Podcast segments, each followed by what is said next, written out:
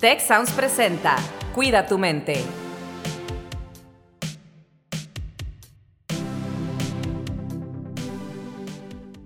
Hola, ¿qué tal? Bienvenidos a un episodio más de Cuida tu mente y el día de hoy pues estoy eh, acompañada de un invitado muy especial. Vamos a hablar del tema de eh, si unidos hacemos fuerza, vamos a hablar del tema de comunidades y me acompaña Atlas, que es artista y que es parte de la comunidad LGBT. Eh, Atlas, bienvenido. Muchas gracias, Rose. Mucho, mucho gusto, mucho gusto estar aquí con ustedes. Y bueno, la verdad es que nuestra audiencia normalmente planteamos eh, muchas preguntas como parte del título de los episodios y en este caso planteamos como preguntas si la unión hace la fuerza. Entonces, lo primero que te preguntaría es si tú eres parte de una comunidad, te sientes parte de una comunidad y en qué consiste este apoyo o este ser parte de una comunidad. Claro, pues primeramente, pues sí me considero parte de una comunidad que es la comunidad LGBT, eh, pero más allá de la comunidad LGBT, que pues es un concepto muy amplio, ¿no? O sea, normalmente lo vemos como un grupo de personas que podemos llegar a pensar que son todas iguales, pues existe toda una diversidad de pensamientos y de identidades dentro de esta comunidad, ¿no? Entonces, dentro de la comunidad LGBT, yo estoy involucrado con la comunidad Ballroom, que es una comunidad eh, que se enfoca pues en la celebración de diferentes identidades dentro de la comunidad y que además nos expresamos por medio del arte, de la danza, de la música, este, el rap incluso, entre otras, ¿no? Excelente. ¿Y, ¿Y, cómo sientes tu apoyo de esta comunidad o cómo apoyas tú hacia esta comunidad? Pues creo que lo más importante de la comunidad es que, de la comunidad Ballroom, es el, la validación de las diferentes identidades que lo conforman, especialmente las identidades trans, ¿no? Que son identidades que son muy marginadas eh, o que están hechas muy a un lado en la sociedad. Eh, creo que ese apoyo que recibimos todos eh, para dignificar nuestras identidades es lo que nos ayuda como a empujarnos a pues ser mejores, ¿no? Yo siempre uso la palabra dignidad cuando hablo de nuestra comunidad porque eh, a la comunidad LGBT normalmente pues se nos ve como con una mira negativa, ¿no? Como algo indeseable. Y es justo en esta comunidad en la que pues se nos celebra justamente por eso, ¿no? De si eres un hombre muy afeminado, pues en esta comunidad se te celebra porque es algo que nos hace disfrutar entre todos el, el que estés bogueando, el que estés caminando en un runway, ¿no? O sea, ese tipo de cosas yo creo que eh, es parte del apoyo que se da dentro de la comunidad. Em, creo que también es el tema del talento de todas las personas que están involucradas, porque pues cada quien pone su granito de arena a lo que estamos haciendo y pues se honra mucho también el talento y el tiempo que se pone la gente a trabajar dentro de estos espacios, ¿no? Em, de mi parte, pues yo eh, doy tanto pláticas como prácticas respecto a Vogue, que es un estilo de danza que yo practico y que es parte de esta comunidad también. Y eh, pues también organizo eventos, eh, prácticas, conversatorios alrededor de este tema y creo que eso es por mi parte lo que puedo apoyar a esta comunidad. Claro, y aquí, por ejemplo, ya nos platicaste un poco, pero en tema de cuáles son los retos que enfrentan como comunidad.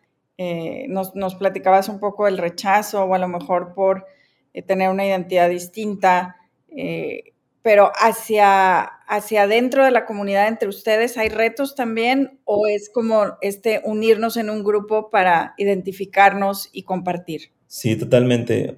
Creo que internamente el reto más grande es la diversidad de identidades que eh, convivimos dentro de, este, de esta comunidad porque como te digo, a la comunidad LGBT se nos ve como un monolítico de identidades, ¿no? Es como, ah, la comunidad LGBT es esta sola cosa, ¿no?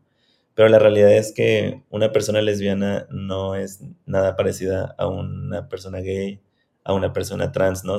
tienen necesidades diferentes y creo que el hecho de que todos convivamos dentro de este espacio y que podamos llevarnos bien es un reto muy grande porque involucra muchas intersecciones, pues, de problemáticas, de necesidades, de metas, de logros. Entonces, como canalizar todas esas eh, energías hacia un solo fin, creo que ahí está uno de los retos más grandes dentro de la comunidad LGBT y pues dentro de la comunidad en la que yo existo.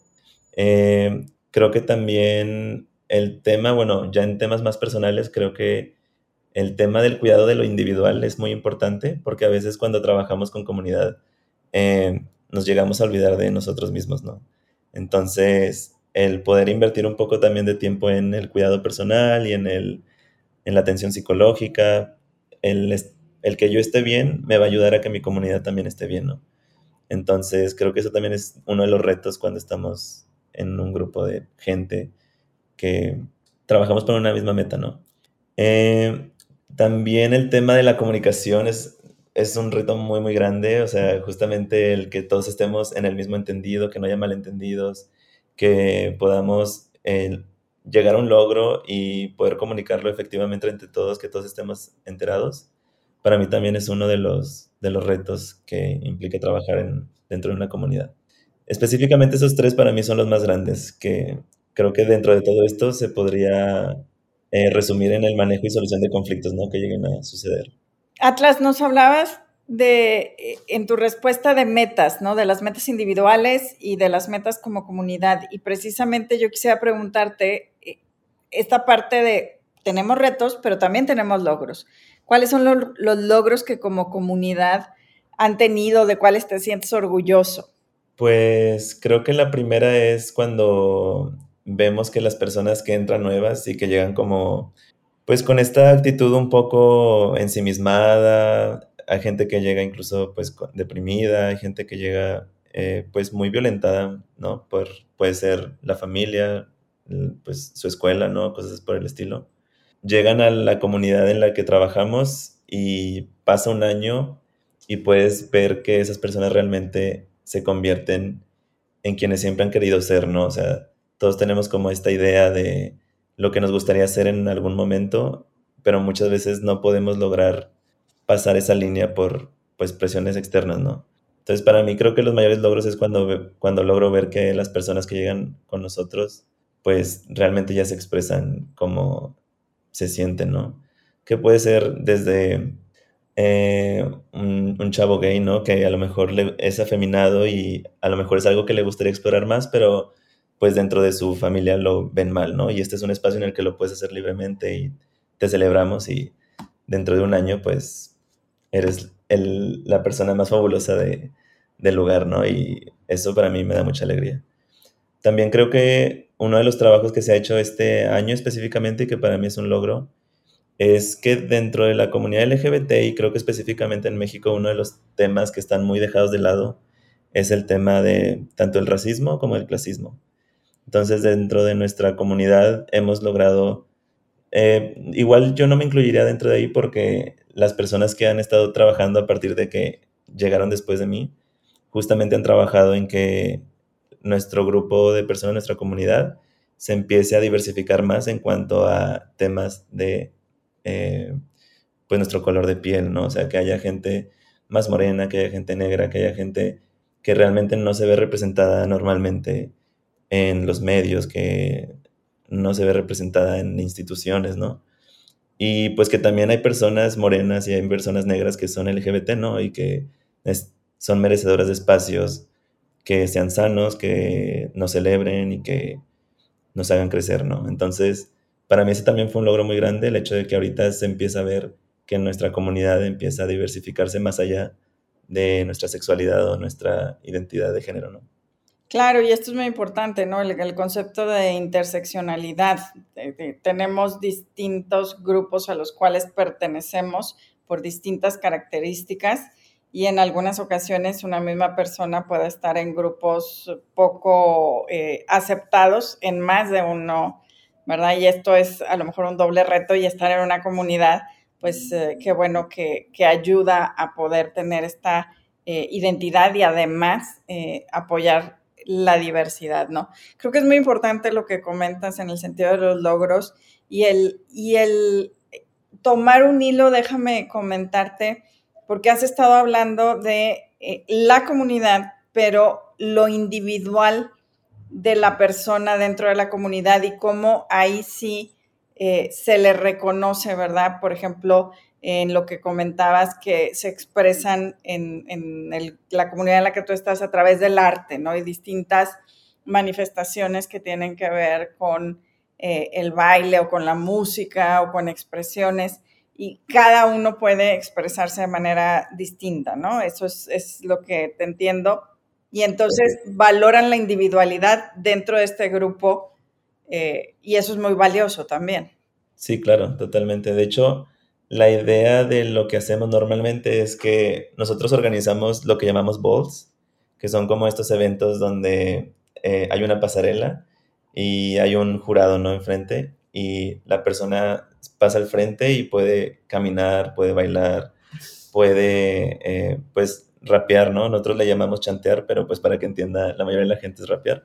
Y a partir de ahí nosotros justamente pasa la persona y pues le aplaudimos, le celebramos, ¿no? Obviamente es un entorno de competencia, pero creo que la ventaja de esto es que aparte de celebrar y y pasarla bien, ¿no? También competimos para cada vez ser mejores, ¿no? Entonces, no se queda solamente en una cosa de aceptación por cómo eres, sino como te acepto como eres, pero además te empujas a ser mejor de lo que ya eres y como convertir tu verdadero potencial en una realidad, ¿no? O sea, que no se quede solamente en, en qué bonito lo haces, sino como qué bonito lo haces, pero qué más puedes hacer, ¿no? Claro, una eh, comunidad de crecimiento, ¿no? De apoyo, crecimiento eh, de mentoría tal vez. Sí, totalmente. De hecho, en nuestra comunidad existe un sistema que nosotros le llamamos casas.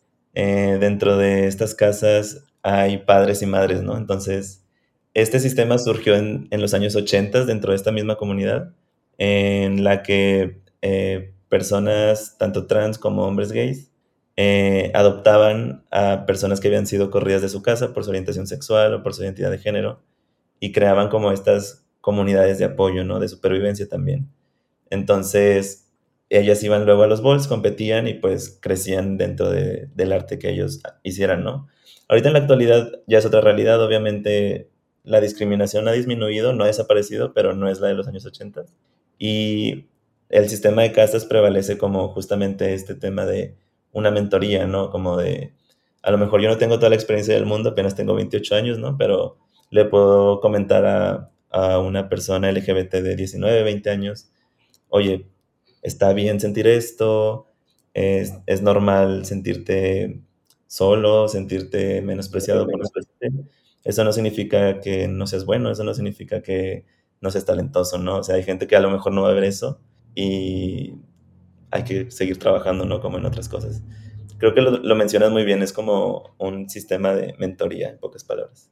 Claro, claro, y, eso creo que es muy valioso también porque reafirma, ¿no? Cuando otras personas ya recorrieron el camino que, tú vas a recorrer o estás por recorrer, eh, pues es un modelo eh, de, rol, ¿verdad? Que puedes seguir y a lo mejor dentro de ese también encontrar la forma de expresar tu individualidad, ¿no? Que creo que es algo que has estado comentando.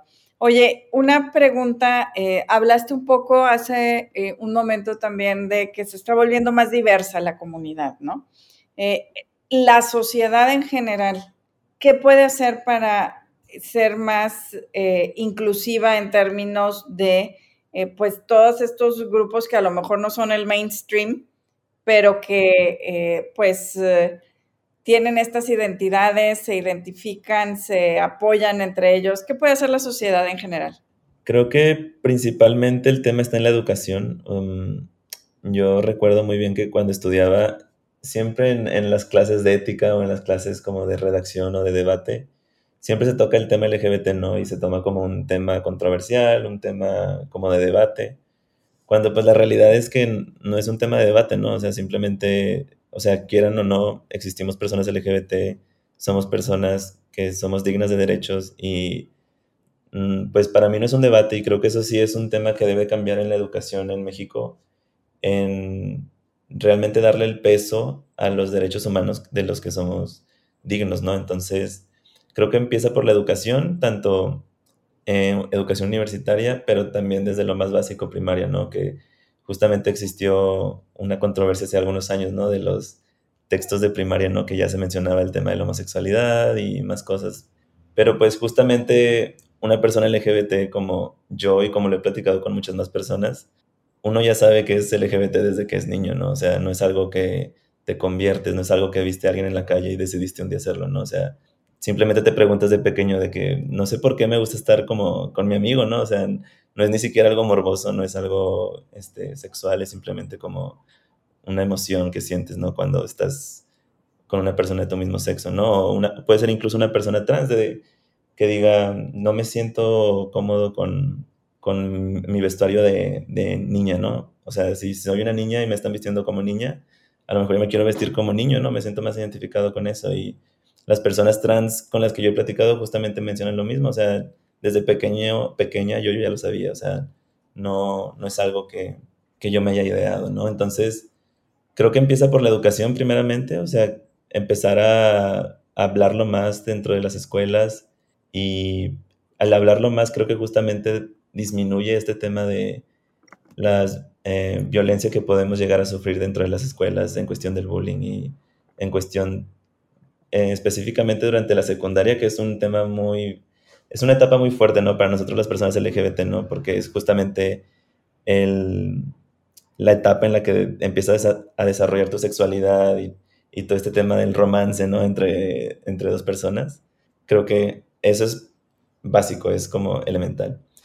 Y la segunda que para mí sería importante es la representación mediática, porque considero que mientras más lo veamos, mientras más esté en nuestros ojos que las personas LGBT existimos y que es algo normal, que no es algo que que no está en mi familia, que no es algo que no hay personas que no conozco LGBT, ¿no? Ahí es cuando ya se empieza como a ver como algo de todos los días, ¿no? O sea, algo que existe y que no es peligroso, que no es dañino, que simplemente es, ¿no? O sea, no tenemos que ponerle un calificativo de que bueno o malo, ¿no? Para mí son esas dos y agregaría una tercera que igual sería la voluntad institucional, porque para hacer este tipo de cosas se necesita un poco de valor, ¿no? O sea, para incluir esto en la educación, para incluir esto en los medios, o sea, es incluso ir en contra de, la corriente de, em, de la corriente social, ¿no? La, gente va para este lado, pero a lo mejor lo que significa progreso para todos nosotros es mover el cauce hacia otro lado, ¿no? Y eso implica un esfuerzo. Em, para mí serían esas tres.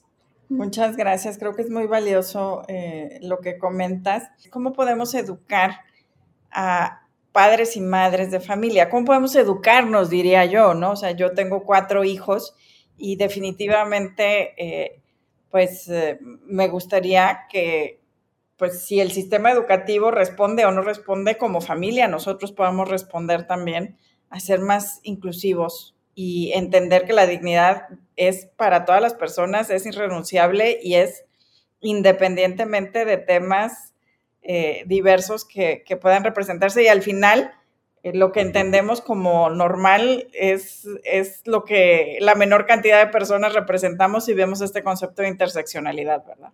No podría hablar como desde una posición de padre, ¿no? Porque no soy padre y no tengo hijos, eh, pero lo que puedo decir como hijo es, creo que implica mucho valor el aceptar que tu hijo es LGBT y creo que es importante valorar también el valor que está teniendo tu hijo, hija, hija LGBT para dar el paso de ser quien es, ¿no?